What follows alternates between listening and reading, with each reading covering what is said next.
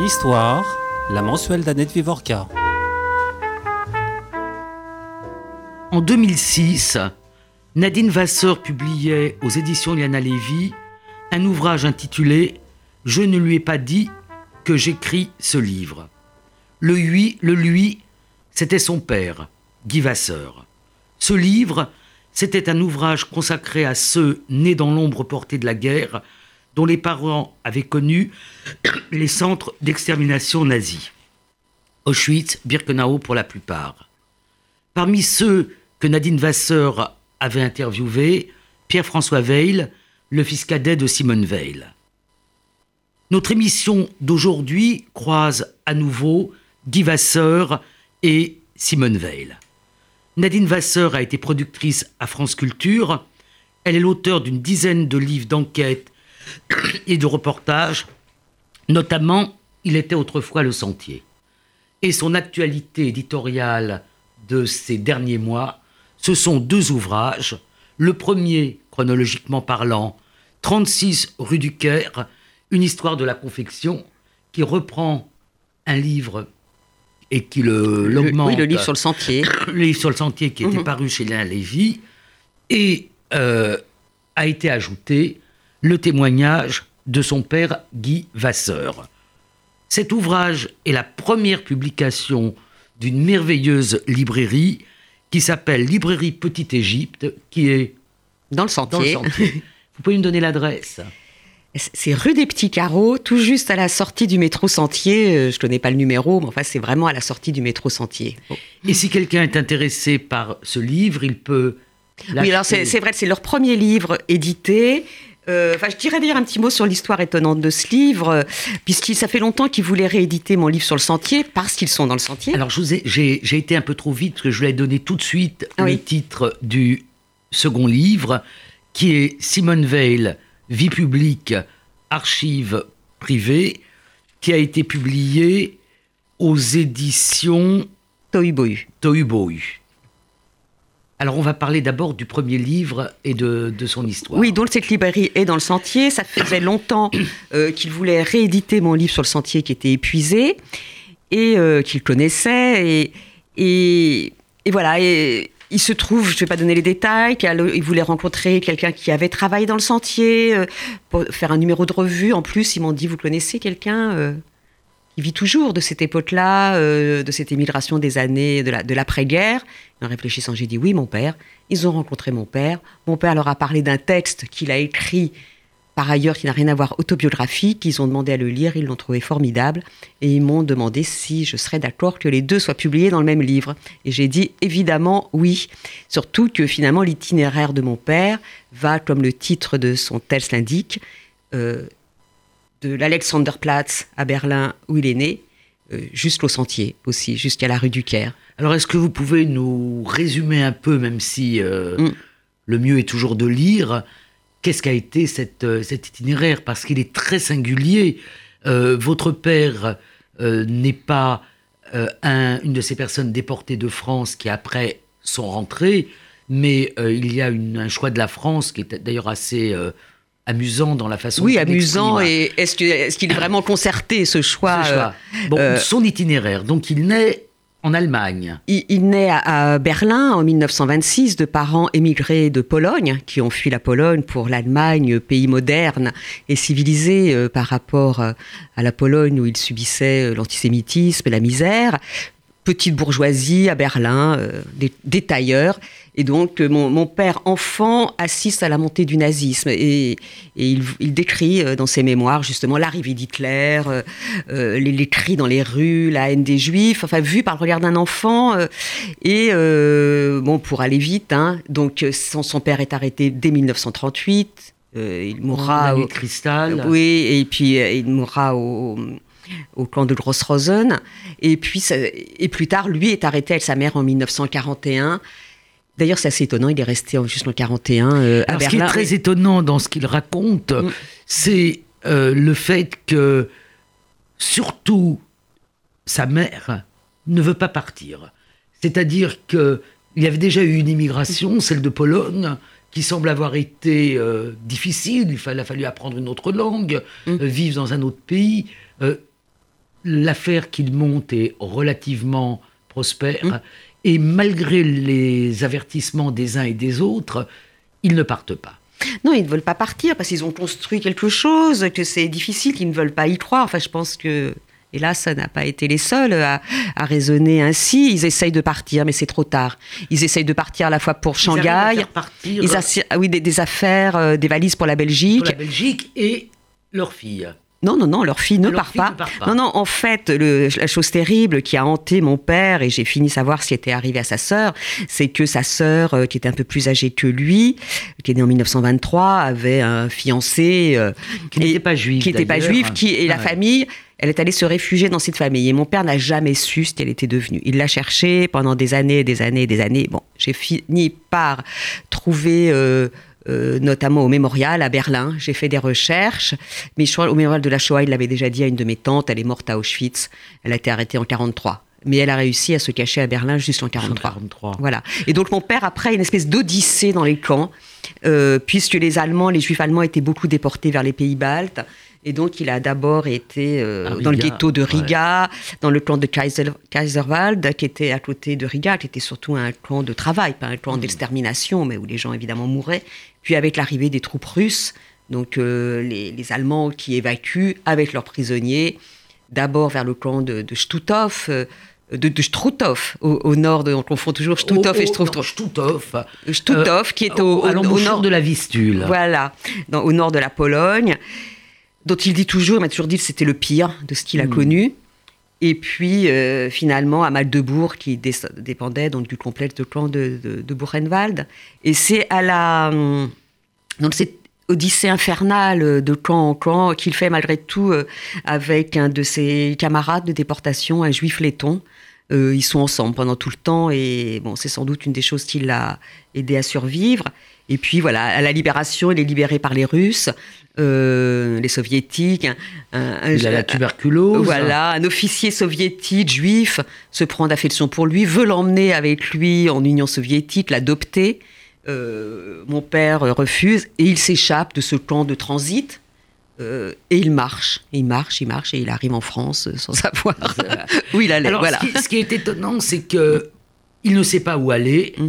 Euh, avec une sorte de vitalité euh, incroyable. Mm. Et il décide euh, qu'il va aller en Palestine. Et que le plus court chemin pour aller à Tel Aviv, c'est de passer par la France. Oui, euh, oui, enfin je sais. Oui, oui alors parfois, oui, enfin il a, enfin ces récits parfois, il est vrai, varient hein, de, de ce tout ce genre de récits. Voilà. Euh, moi, j'ai souvent entendu euh, bon qu'il avait effectivement l'intention d'aller en Palestine. Enfin, d'abord, il voulait rester en France parce qu'il cherchait sa sœur. Il voulait rester en, en Europe. Il avait l'espoir de retrouver sa sœur. Et puis, il a voulu aller combattre en Palestine. Et parce que mon père est un, mon père, il a un côté bagarreur. Hein. Il a un côté, c'est le genre qui donne des coups de poing quand il il y a quelques épisodes où on voit qu'il cogne. Oui, oui, c'est quelqu'un qui a, qui, cogné, euh, qui était un espèce de, mon avis, un petit rablé euh, euh, et qui se défendait plutôt pas mal.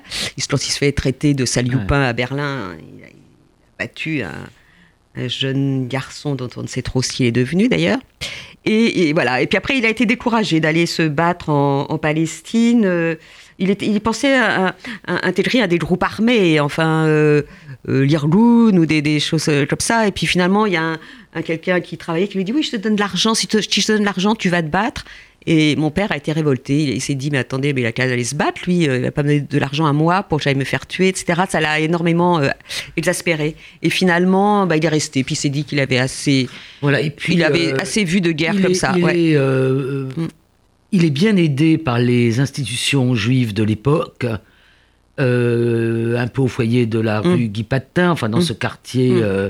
Mm. Euh, euh, la description qu'il fait de, ce qu'était le boulevard Barbès avec la fête foraine permanente, il, il va finalement à l'école Horte mm-hmm. de la rue des Rosiers pour il veut être ingénieur et puis finalement c'est le sentier voilà, finalement, il devient euh, apprenti, euh, avec justement des, histoires, c'est rude en façon son histoire. Euh, les, rapports ne sont pas doux, même au sein de la, des survivants juifs. On lui vole sa machine à, coudre.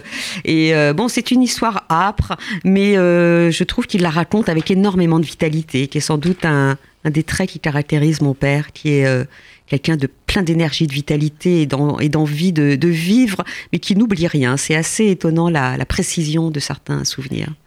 Et ce qui est étonnant, c'est ce contraste entre ce jeune homme qui croque vraiment la vie à partir du moment où il est un peu retapé physiquement mm. euh, en France, euh, y compris euh, les copains, les il filles. Va il va draguer au balajo. Voilà. et, et, et, le fait, effectivement, que il est tout seul. C'est un homme tout seul quand, quand il Alors, il est, il est, totalement seul, il a tout perdu, il n'a plus personne il a quand même de la famille aux États-Unis qui lui propose de, à New York et à Boston, qui lui propose de, de, l'accueillir, qui viennent chez eux, les, le frère et la sœur de sa mère, et il ne veut pas. Il veut pas. Euh, je pense beaucoup pour la même raison. Il a longtemps, moi quand j'étais enfant, il cherchait toujours sa sœur. Il restait en, en, contact avec des organismes internationaux. Je pense que partir aux États-Unis, c'était perdre définitivement sa trace. Et c'est ce qu'il a fait, entre autres, rester ici. Alors, dans cet ouvrage, qui réédite votre ouvrage sur mm. euh, le sentier, qui donne ce témoignage euh, étonnant, puisque son itinéraire ne ressemble pas mm. aux itinéraires de, ceux qu'on a lus ou entendus beaucoup mm. ces dernières années en France. Il y a aussi un petit carnet de, photos extrêmement bien euh, reproduites par votre éditeur la petite Égypte, euh, où on voit donc les rares photos qu'il a réussi à retrouver, et puis quelques photos de, de l'atelier euh, de, la rue du Caire, hein, mm. qui, prend, qui donne le nouveau titre mm. à cet ouvrage, et euh, même, même, même, quelques modèles de, de la maison de prêt-à-porter mm. qu'il a, qu'il a créée, qui s'appelait Sigui, oui, oui. D'ailleurs, euh, il dessinait très bien. Et il y a, euh, oui, quelques modèles. Si certains veulent euh, s'en inspirer, les modes étant cycliques, peut-être que ça va revenir. Alors, je voulais juste dire un mot sur la manière de trouver ce livre. Parce que ce livre n'est pas diffusé dans toutes les librairies. Pour l'instant, il est en autodiffusion. Donc, on le trouve à la Petite Égypte. On le trouve en, le commandant chez son libraire qui passera commande à la Petite Égypte. On le trouve aussi au Mémorial de la Shoah et au Musée d'art et d'histoire du judaïsme. Donc euh, nos auditeurs, euh, dont certains ont probablement un lien avec le sentier, euh, peuvent donc se procurer ce livre. Quel lien faites-vous en dehors du lien que vous avez eu avec Pierre-François Veil, puisque vous êtes tous deux nés après-guerre, mais deux parents qui ont connu les, les camps. Donc quel lien faites-vous entre ce livre et l'ouvrage que vous consacrez à Simone Veil? Parce qu'il y a une sorte de de ben, des temps ben, il est, Le lien, il est juste totalement euh, évident et indispensable, puisque c'est grâce à Pierre-François Veil que j'ai pu faire le livre sur Simone Veil. Euh, puisque je, quand j'ai eu l'idée de faire ce livre à partir des, archives privées de, Simone Veil, euh, il faut l'autorisation des enfants. On n'a pas accès à ces archives privées sans leur autorisation. Et donc, depuis le moment où je l'avais interviewé pour le voilà, pour le livre sur les enfants des rescapés. Euh, euh, on avait gardé un lien ténu, mais je pense assez important, parce que ça avait été quelque chose d'important, je pense, pour Pierre-François Velle, de pouvoir parler de... Moi, je me souviens de la présentation de votre livre mm. au Salon du Livre 2006, mm. je suppose, 2007, je ne mm. sais plus, et où euh, tous ceux que vous avez interviewés étaient là, et où il y avait une sorte d'un lien invisible qui unissait des histoires qui avaient une petite partie semblable, mais qui étaient aussi euh, des histoires différentes. Alors, je voudrais revenir donc sur ce livre, Vie publique, archives privées. Au moment du décès de Simone Veil, et puis au moment de sa panthéonisation, et encore aujourd'hui, euh, il y a eu une série d'ouvrages euh, qui ont été publiés. Donc j'ai envie de vous poser la question compose euh, lors du Seder de la Pâque. En quoi ce livre est-il fondamentalement différent des autres ouvrages parus sur Simone Veil ces dernières années?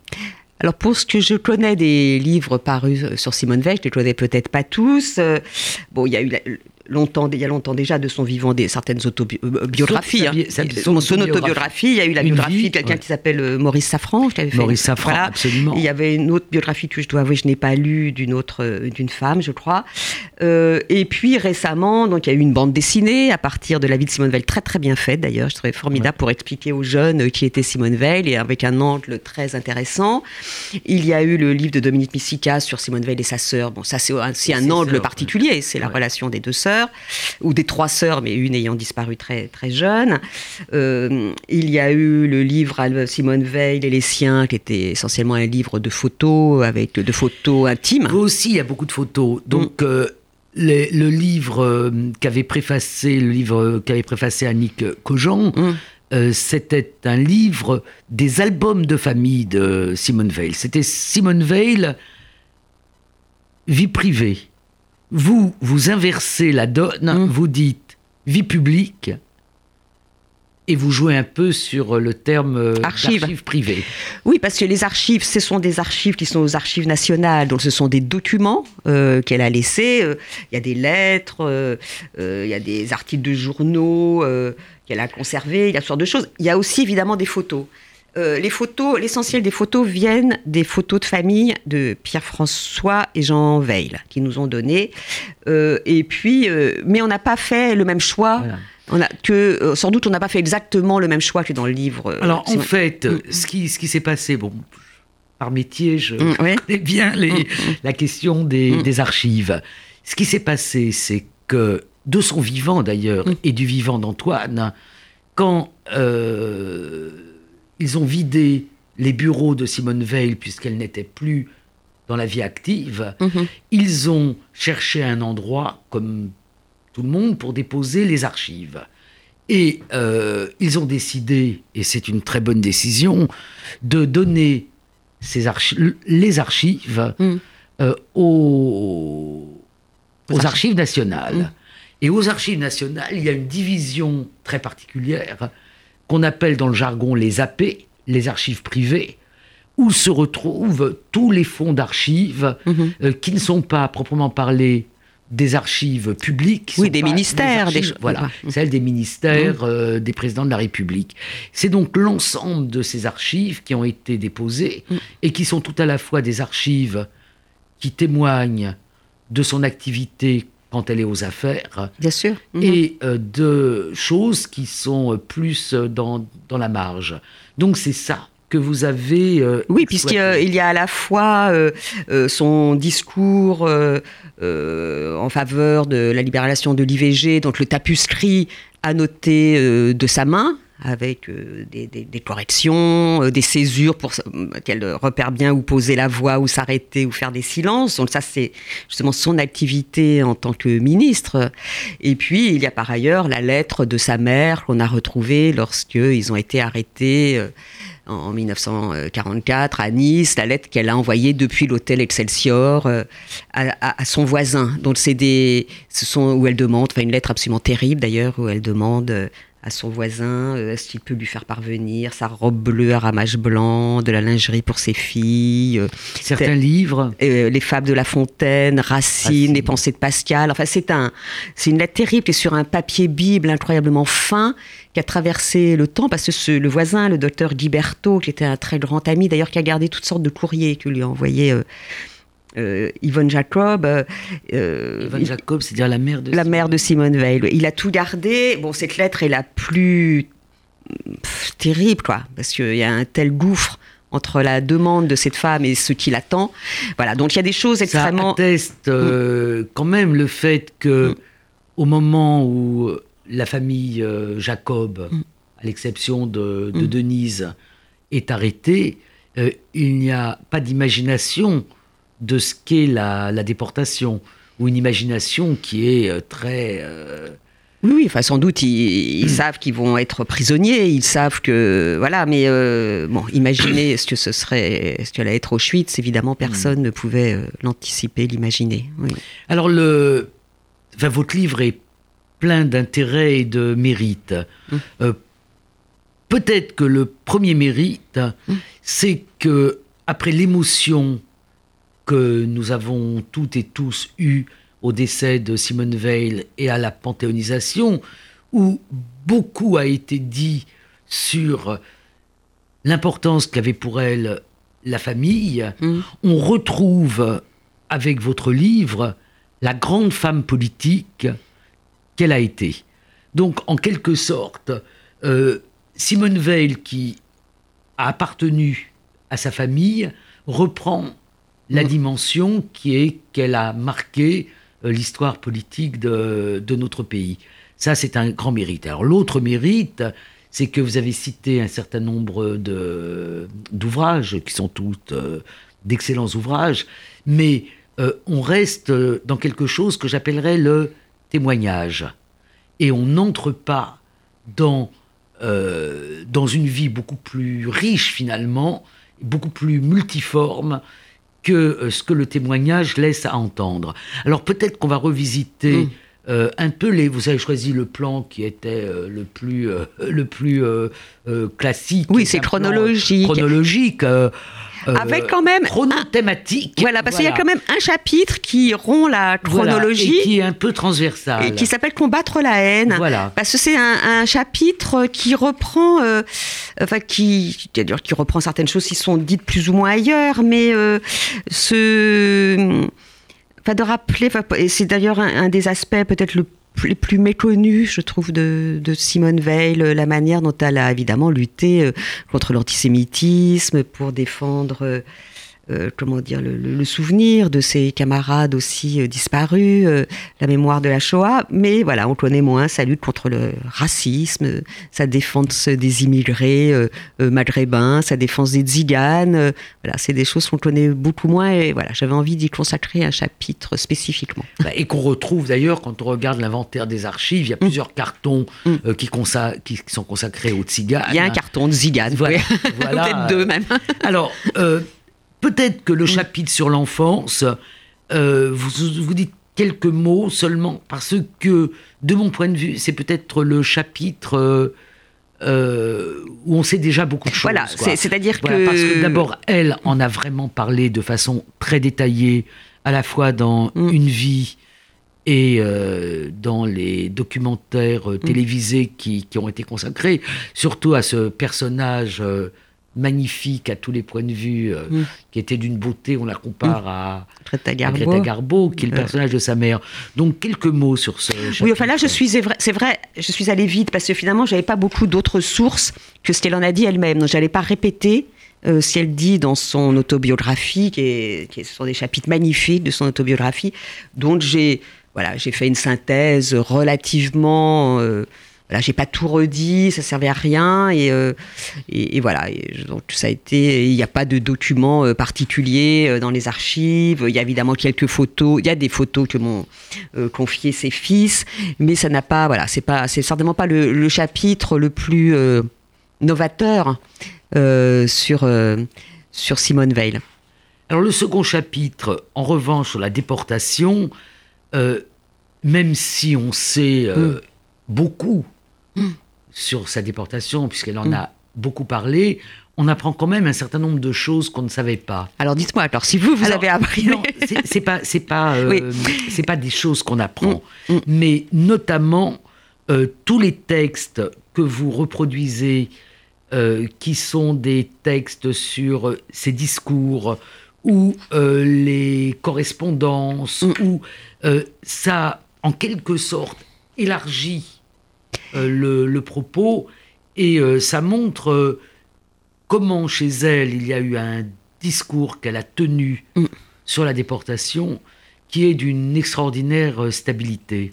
Oui, enfin, comme, euh, tous ces sont tous ces discours, d'ailleurs, quand même, un des grands traits de Simone Veil, c'est son invariabilité euh, dans, dans, sa, dans sa manière de voir les choses, du début à la fin. Elle n'a jamais changé de manière de voir le monde, elle n'a jamais changé d'opinion, elle n'est pas passée d'un camp politique à l'autre. Donc, il y a une grande stabilité. Et la mémoire de la euh, déportation, c'est vrai que c'est. Enfin, moi, pour faire ce livre, je n'ai pas fait que consulter les archives, j'ai regardé énormément énormément de d'émissions de télévision dans lesquelles elle témoigne, écouté énormément de témoignages radio, lu énormément d'interviews qu'elle a données à la presse. Et on voit qu'il y a euh, des, souvenirs sur lesquels elle revient sans cesse. Et puis au fur et à mesure, il y en a d'autres qui remontent.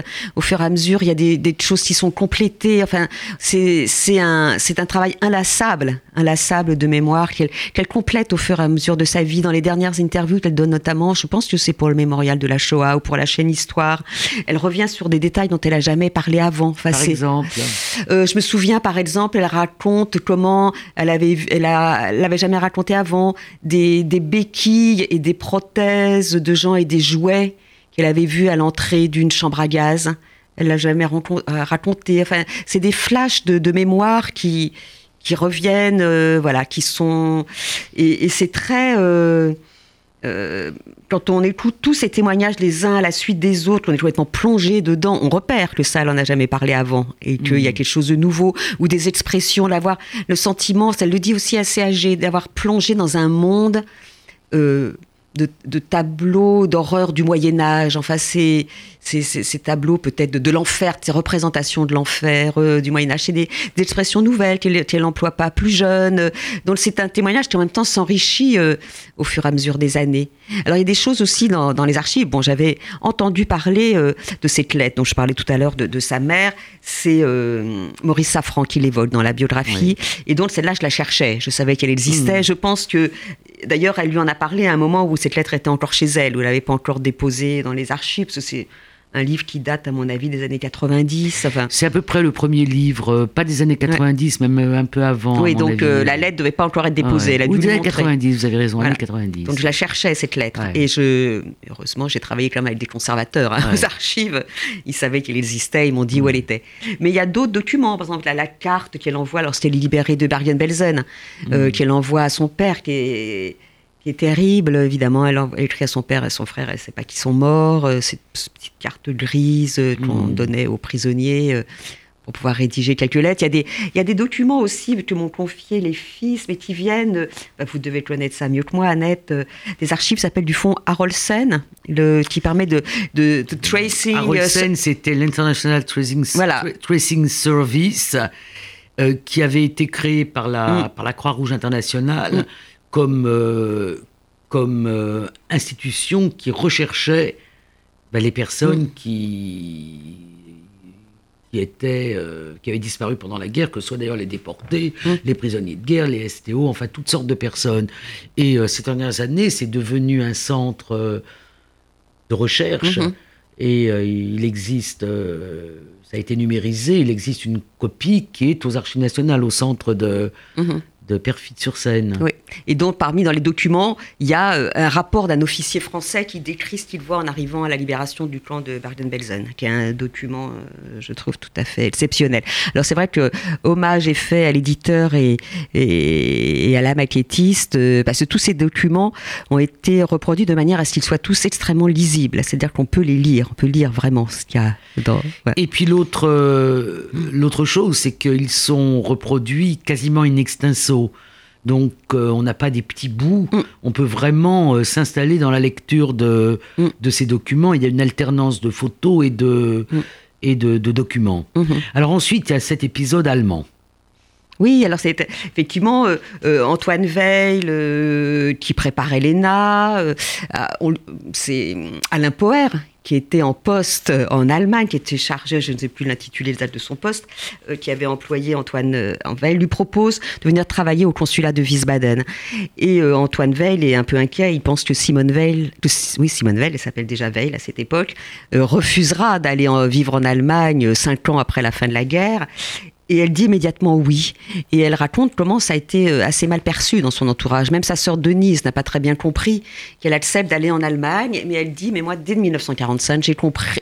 pour moi, c'était une évidence qu'il fallait euh, faire l'Europe et se réconcilier, se réconcilier avec les Allemands. Avec en mémoire, évidemment, la, les discussions entre ses parents. Euh, son père détestait les Allemands qu'il n'appelait que les Boches. Il avait été ah, prisonnier. son père, voilà, avait fait la guerre de 14 et avait été en captivité, oui. Voilà. Et sa mère disait, mais non, si on s'était, si on n'avait pas humilié les, les, Allemands à la fin de la guerre de 14-18, peut-être qu'Hitler ne serait jamais arrivé au pouvoir. Et donc, elle n'a jamais oublié, euh, je pense, c'est le propos de sa mère, et ça a été, euh, bon, bah, on le sait après ce que ça a donné par la suite, hein, son, son œuvre pour l'Europe, mais elle a tout de suite accepté. on voit bien aussi le, mmh. contraste euh, que vous montrez dans, mmh. dans, ce livre entre son souci des, des humbles, finalement, mmh qui vient très probablement du mélange social mmh. qui a été la déportation, puisque la déportation, c'est euh, mmh.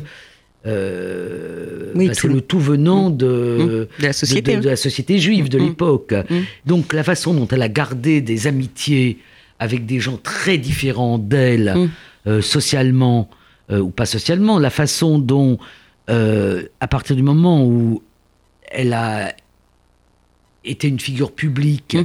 Elle est venue en aide constamment, constamment euh, à toutes euh, ses compagnes de déportation et même aux déportés euh, mmh. en général. Et puis un grand goût que lui a probablement inoculé Antoine pour la, pour la mondanité. C'est comme si elle avait d'un côté cette vie mondaine qu'on voit très bien déjà en Allemagne. Oui, oui. Il y a des photos extraordinaires d'elle en, tenue de soirée. Mmh avec toujours le numéro qu'elle n'a jamais mhm. caché ni fait effacer, enfin le numéro tatoué à Auschwitz, mhm. et euh, ce souci des et ce souci des persécutés en fait. Oui, alors les soirées euh, en Allemagne, elle dit elle-même qu'à cette époque-là, elle, vivait une vie mondaine, d'épouse. Euh, son, mari travaillait au consulat, c'était un milieu d'expatriés. Bon, elle en parle avec une certaine ironie, hein, quand même. Euh, euh, est-ce que c'était une grande mondaine Oui, bien sûr. Euh, après, par la suite, il y a tous les, dîners qu'elle raconte. Elle adorait fréquenter. D'ailleurs, les artistes, hein, surtout. Elle, a souvent dit, c'est ses fils aussi qui le racontent. Elle s'ennuyait mortellement avec les politiques. Hein. Elle préférait fréquenter les musiciens. Il y, a une photo d'elle que j'adore à l'anniversaire d'Arthur Rubinstein, du pianiste Arthur Rubinstein, avec il y a Jack Nicholson, il y a Michel Morgan, des photos d'elle avec Michel Piccoli, avec Yves Montand. Enfin, elle je crois qu'elle aimait beaucoup l'art et elle était aussi une grande lectrice. Bon, euh, mondaine bien sûr, à la fois. Avait prévu comme dernière euh, mm. partie de sa vie qui a mm. malheureusement été courtée mm. par euh, par son décès. Mais quand elle rentre à l'Académie française en 2010. elle, elle, a envie de changer de vie et de se consacrer à, aux arts et aux lettres. Oui, oui, elle dit d'ailleurs que toute la part euh, fantaisiste de son et créative de sa, personnalité a été étouffée, enfin qu'elle a choisi quelque chose d'un peu normé. Toute sa vie, elle le regrette un peu. Enfin, je pense qu'il y a vraiment les deux facettes hein, chez elle. La, la partie peut-être qu'on connaît le moins bien de, de sa vie, euh, c'est l'époque euh, où elle est magistrate, mmh. et notamment où elle s'occupe beaucoup, c'est l'époque de la guerre d'Algérie. Mmh le garde des Sceaux est Edmond Michelet, qui est aussi un, un ancien déporté, même si c'est d'Arao et pas mm. Auschwitz, mm. et elle s'occupe en particulier des détenus algériens. Oui, oui, elle, était euh, à l'administration euh, pénitentiaire euh, chargée de l'inspection des prisons qu'elle fait en France. Elle inspecte les prisons en France. Elle en fait un rapport d'ailleurs catastrophique des conditions de détention. On lui doit d'ailleurs un certain nombre d'améliorations dans la condition des détenus. Et d'ailleurs, enfin, juste une parenthèse, et elle et Edmond Michelet, mais il y avait une troisième personne aussi à ce ministère qui étaient tous des anciens déportés, euh, prêtaient un regard particulièrement attentif aux conditions de détention, vu euh, ce qu'ils avaient euh, vécu. Mais effectivement, l'épisode sans doute le plus impressionnant, c'est quand elle est envoyée par Edmond Michelet pour inspecter les prisons en Algérie, puisque il est inquiet que les prisonniers algériens, les prisonniers du FN, soient massacrés de manière expéditive euh, par, euh, par l'OAS et, et, conduit dans des, et détenu dans des conditions particulièrement épouvantables. Elle fait un rapport euh, terrible. Alors ce rapport, vous l'avez eh ben non, moi je l'ai pas vu. Alors, pas... le rapport a réémergé. Mm. Personne ne l'a vu. Mm. Enfin jusqu'à ces, ces, derniers temps, mm. tout simplement parce qu'il n'était pas là où on le cherchait. Moi, je l'ai moi-même cherché, mm. notamment dans les archives d'Edmond Michelet, qui une partie des archives qui sont à Brive, dans les archives mm. publiques. Or, ils sont, il était dans un fonds qui est d'ailleurs ouvert à, tout le monde. Mm-hmm. Donc, euh, ce rapport existe. Et euh, les commissaires d'une exposition qui va se tenir dans un an, euh, notamment Olivier Rosenberg, dit qu'on voit vraiment qu'il est plein d'humanité et qu'il décrit de façon très frappante les conditions de détention de, des, Algériens et des Algériennes. Et donc, euh, ce qu'on ignore, c'est que Simone Veil, en accord évidemment avec Edmond Michelet, va euh, faire sortir euh, des centaines de prisonniers, des prisons algériennes, pour qu'ils purgent leur peine en France.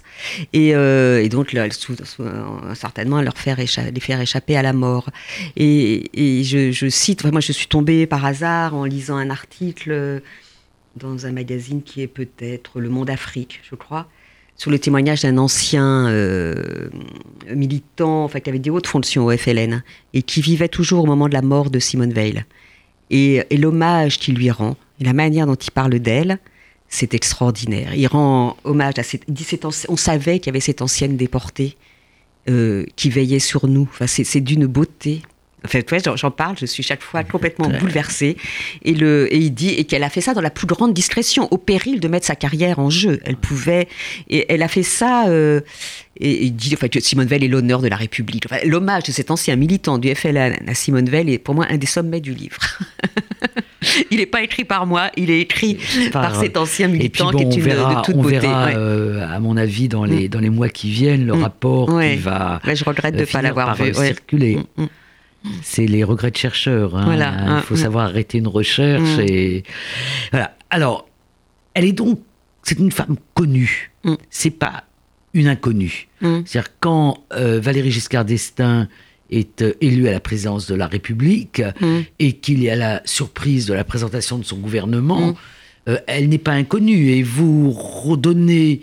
Euh, Oui, il y avait une, euh, euh, journal de Marie-Claire qui, qui imagine Voilà, un gouvernement de qui imagine un gouvernement de qui imagine un gouvernement de femmes et dans ce Mm. gouvernement de femmes Bah, les premiers ministres. elle est premier ministre ça veut dire que comme on dit dans les milieux informés Mm. euh, c'est déjà une personnalité elle n'est pas très jeune euh, en 74 puisqu'elle est née en Elle est née en 20, en 30, en 27, 27. en 27 donc c'est déjà une femme euh, faite Oui. Et euh, c'est à partir de ce gouvernement qu'elle va atteindre une popularité. Mais j'ai quand même envie de dire une popularité et une haine. C'est-à-dire à la fois l'amour Mm. des femmes et la haine de petits cercles, puisque euh, Valéry Giscard d'Estaing lui confie, parce qu'elle est ministre de la Santé, Mm.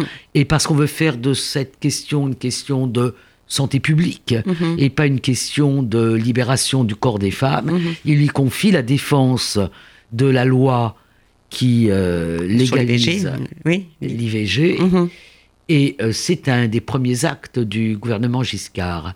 Alors qu'est-ce que vous avez trouvé sur qui n'est pas Qui n'est pas euh, connu. euh, connu euh, parce que j'ai trouvé euh, notamment, bon ça je le savais, mais c'était quand même impressionnant de les voir, c'est les, les courriers, euh, Ah oui. les courriers d'insultes qu'elle a reçus qui sont terrifiants.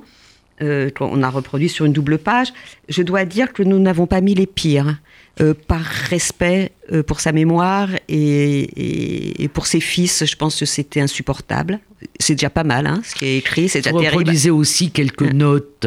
Ouais. euh, bon, elle a une écriture en plus qu'on Bon. reconnaît tout de suite. une Oui, enfin, qui n'est pas très facile à lire. hein, mais... Oui, mais c'est une écriture quand même. euh, elle écrit à la main jusqu'au bout. Mhm. Elle annote ses textes Oui, à oui. la main euh, jusqu'au bout, avec une, une petite écriture Oui, hein, oui. ronde. Mhm. Euh, puis il y a des écritures plus difficiles à lire que la sienne, mais bon. Mhm. Ça doit dépendre des conditions dans, le- dans lesquelles elle écrit.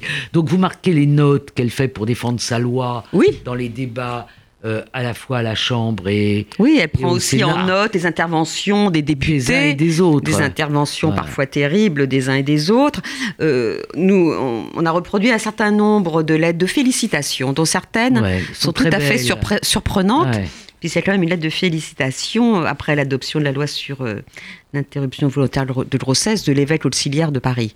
Oui, absolument. qui la félicite d'avoir accepté un amendement, il est vrai, permettant à des établissements privés, euh, donc euh, catholiques, de ne pas euh, se soumettre à cette loi.